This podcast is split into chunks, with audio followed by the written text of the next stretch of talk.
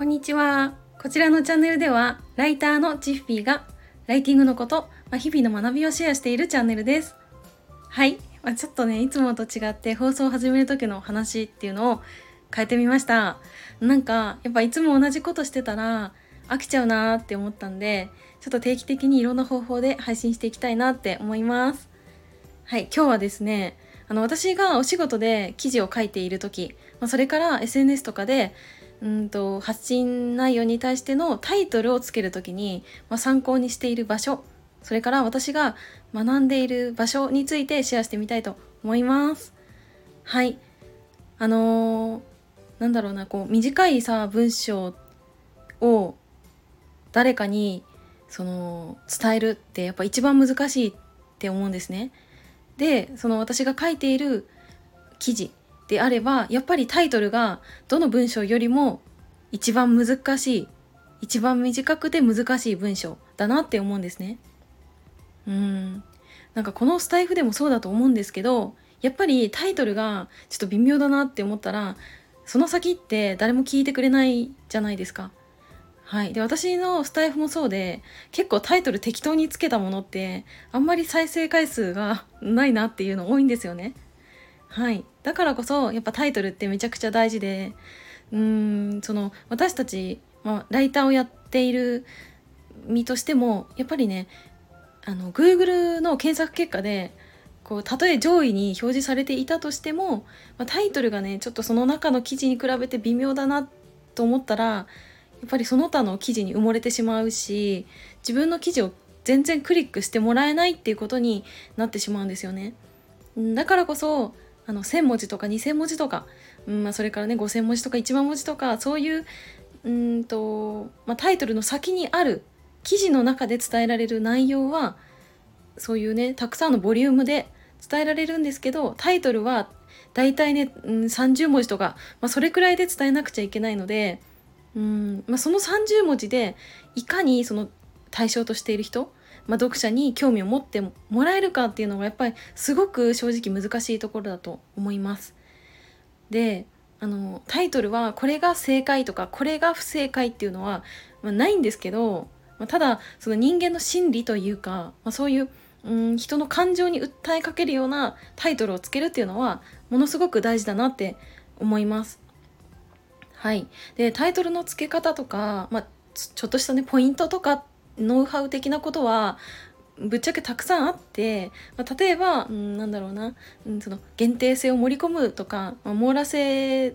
を盛り込むとかなんかそういった話もあります。でちなみに、まあ、限定性といったら、うん、そうだな、ま、期間限定とか人数限定とか数量限定とかそういう、まあ、限定って、まあ、結構人って弱いじゃないですか、まあ、私もめちゃくちゃ弱くて、まあ、そういう商品売ってたら結構見ちゃったりとか買っちゃったりとかするんですけどうーんそのまあ人数限定とか数量限定だったらもう今を逃してしまったらもう二度と手に入らないんじゃないかなとかあもう次ないんじゃないかなって思うんですよね。はいだからクリックしてしまうっていう気持ちになるっていうのはあります。あとは、まあ、網羅性っていうとうんその記事一つ読むことで自分が知りたい内容が全て理解できるとか全て問題が解決される。っていうのがあります。例えばあの徹底解説とか完全版とかそういうものかなって思うんですけど、まあ、それらが入っているタイトルだと、まあ、他の記事を読まずにその記事だけで解決するんだったら手っ取り早いよねっていう、まあ、人間って結構面倒くさがりなんで、まあ、そういうのがあるとつい読んでしまう。っていうのはあると思います。はい。でやっぱり基本はそのタイトルをつけていってその反応を見てあじゃあこのタイトルいいんだなとかじゃあもっとこうすればいいのかなとかうーんもう気づけると思うしあとは、ま、自分がどういう人に届けたいかによっても、ま、選ぶ言葉は変わってくるしあとはどういう場所で発信するのかによってもタイトルは変わってくるのかなって思います。はいでそのタイトルなんですけどやっぱり学べる場所はねたくさんあって、まあ、それが、まあ、私は基本的には街の広告とか本屋さんの本のタイトルとかあと女性ファッション誌のタイトル。うんとであとは、まあ、私が個人的に結構見てていいなって思ったのがあのコンタクトの商品名とかだったりするんですよね。はい。で私あの今から2年くらい前にチャットレディをやっていました。でその時に自分の見バレを防ぐためにまずいじゃないですかバレたら。だから結構いろんな変装をしていたんですね。はい。まあその結果誰にもバレることなく配信できてたと思うんですけどうんそのねウィッグつけたりとかメイクめちゃくちゃ濃くしてみたりとか普段ね出さないような声を出してみたりとかあとはうーんその変装の一つというかグッズの一つが私カラコンだったんですね。で、まあ、カラコンは、うん、それ以来やっぱいつも私はつけていて、うん、愛用しているものがあるんですけど、まあ、カラコンといってもやっぱりいろんな種類があって大きさとか色とかあと何？乾きにくいとかあとベースカーブとかいろんななんか種類があって正直なんか全然わかんないし試してみないと自分に合う合わないっていうのはわかんないんですけどじゃあそういう、うん、商品があってどれから試そうかなって思った時に何を基準にして決めるかっていうとやっぱり商品名なんですよね。はい、私もやっぱ商品名に惹かれて手に取って使ってみるっていうのがほとんどでしたねというかまた全部かなって思います。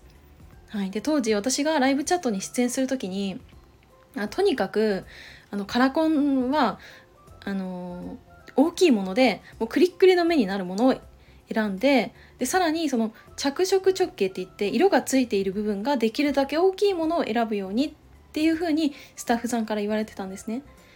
で何を選んだかっていうとあのあの有名なね飛鳥キララちゃんがプロデュースしているカラコンで、まあ、それがフルーリーっていうシリーズなんですけど、まあ、その商品の中にもいろんな色とか種類があってその